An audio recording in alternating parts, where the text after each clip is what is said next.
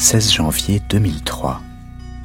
C'est devant la boulangerie du village qu'Estelle a été vue pour la dernière fois il y a tout juste une semaine. Elle revenait de l'école. Depuis, les habitants du village, choqués, vivent au rythme des perquisitions et des avis de recherche. Il y a quelques instants, Éric Mouzin, le papa d'Estelle, a tenu à s'adresser aux ravisseurs.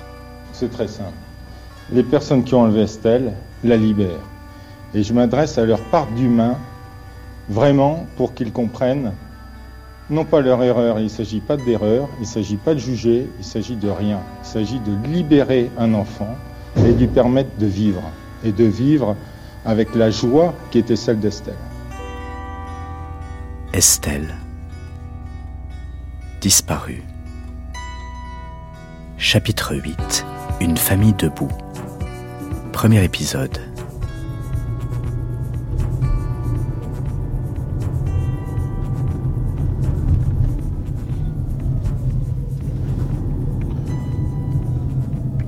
Description un petit peu du paysage euh, de cette euh, banlieue un petit peu lointaine parisienne, euh, Guermantes, ville dans laquelle on, va bientôt arriver.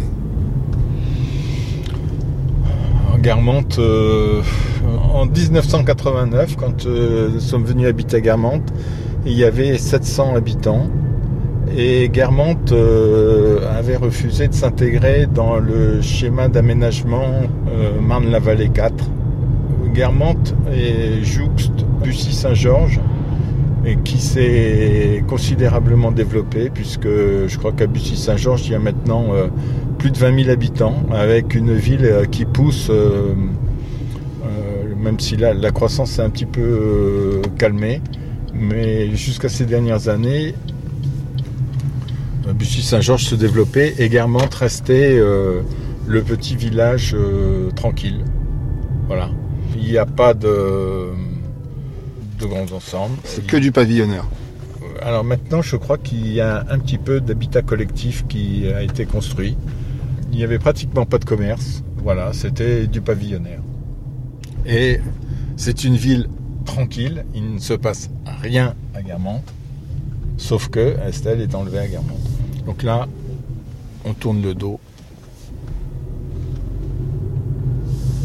à la boulangerie, au groupe scolaire euh, et à l'endroit où a été enlevé Estelle.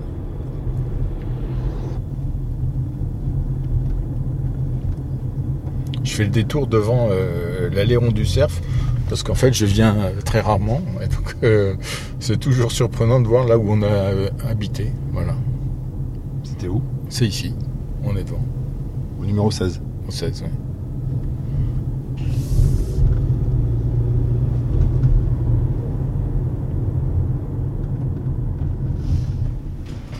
Est-ce qu'on pourrait faire un flashback dans le temps? Est-ce que vous avez gardé en mémoire une image de vous avec Estelle, Lucie, Eric et Suzanne à Guermantes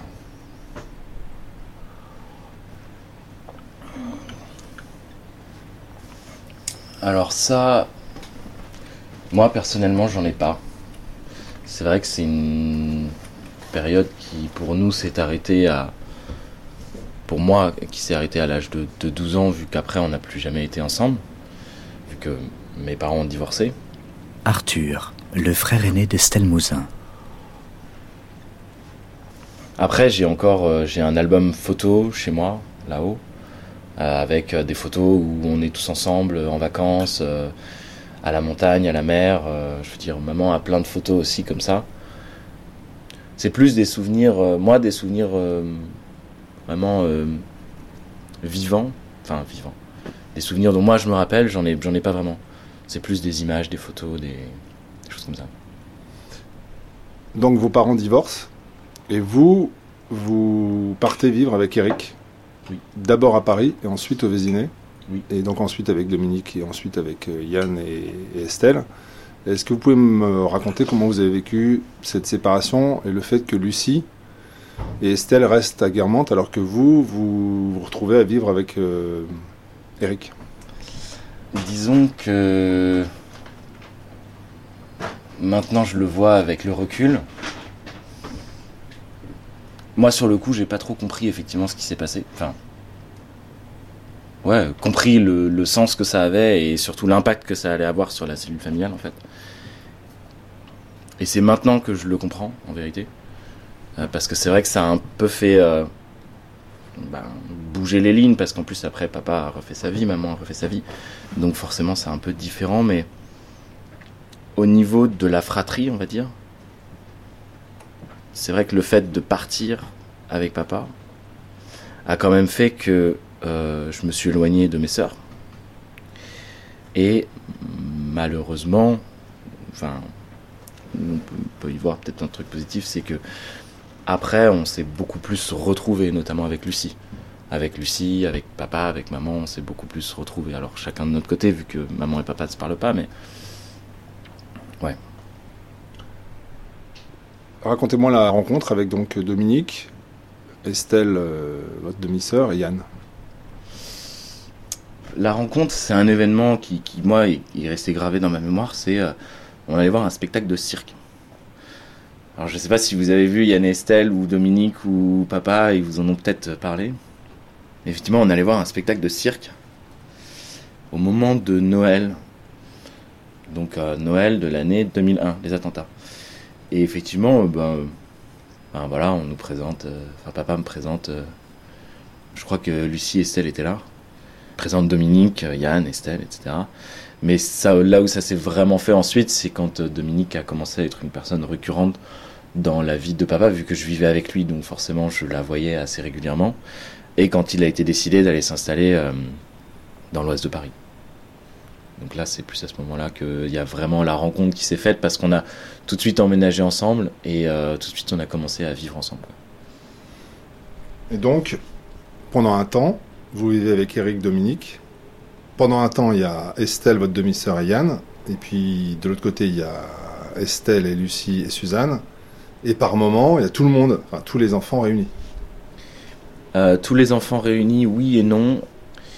Parce qu'à ce moment-là, il y avait. Euh, mes parents étaient en pleine procédure de divorce. Ça a été très compliqué.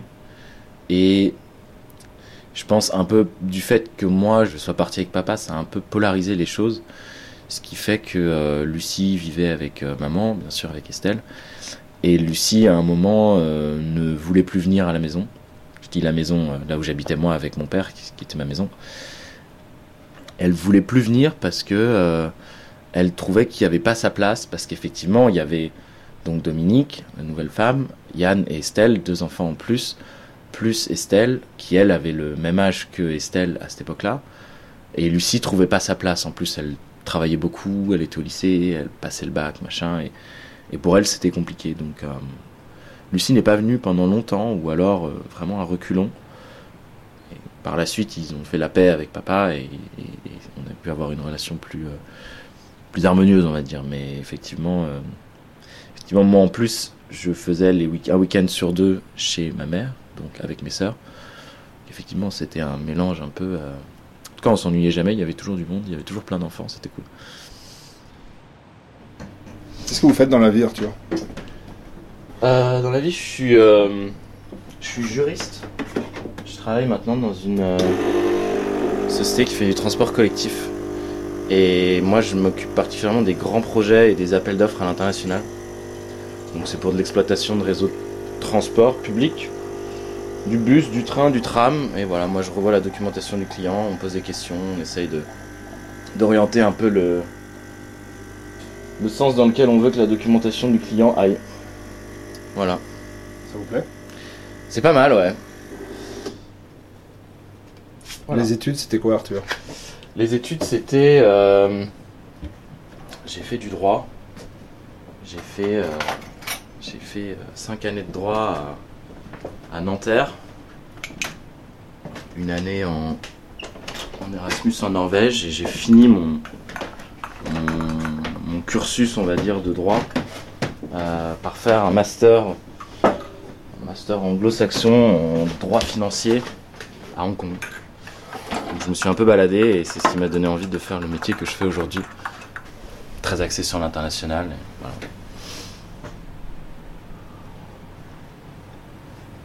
À demain pour la suite du récit proposé par Michel Pomarède et Jean-Philippe Navarre, Estelle disparue.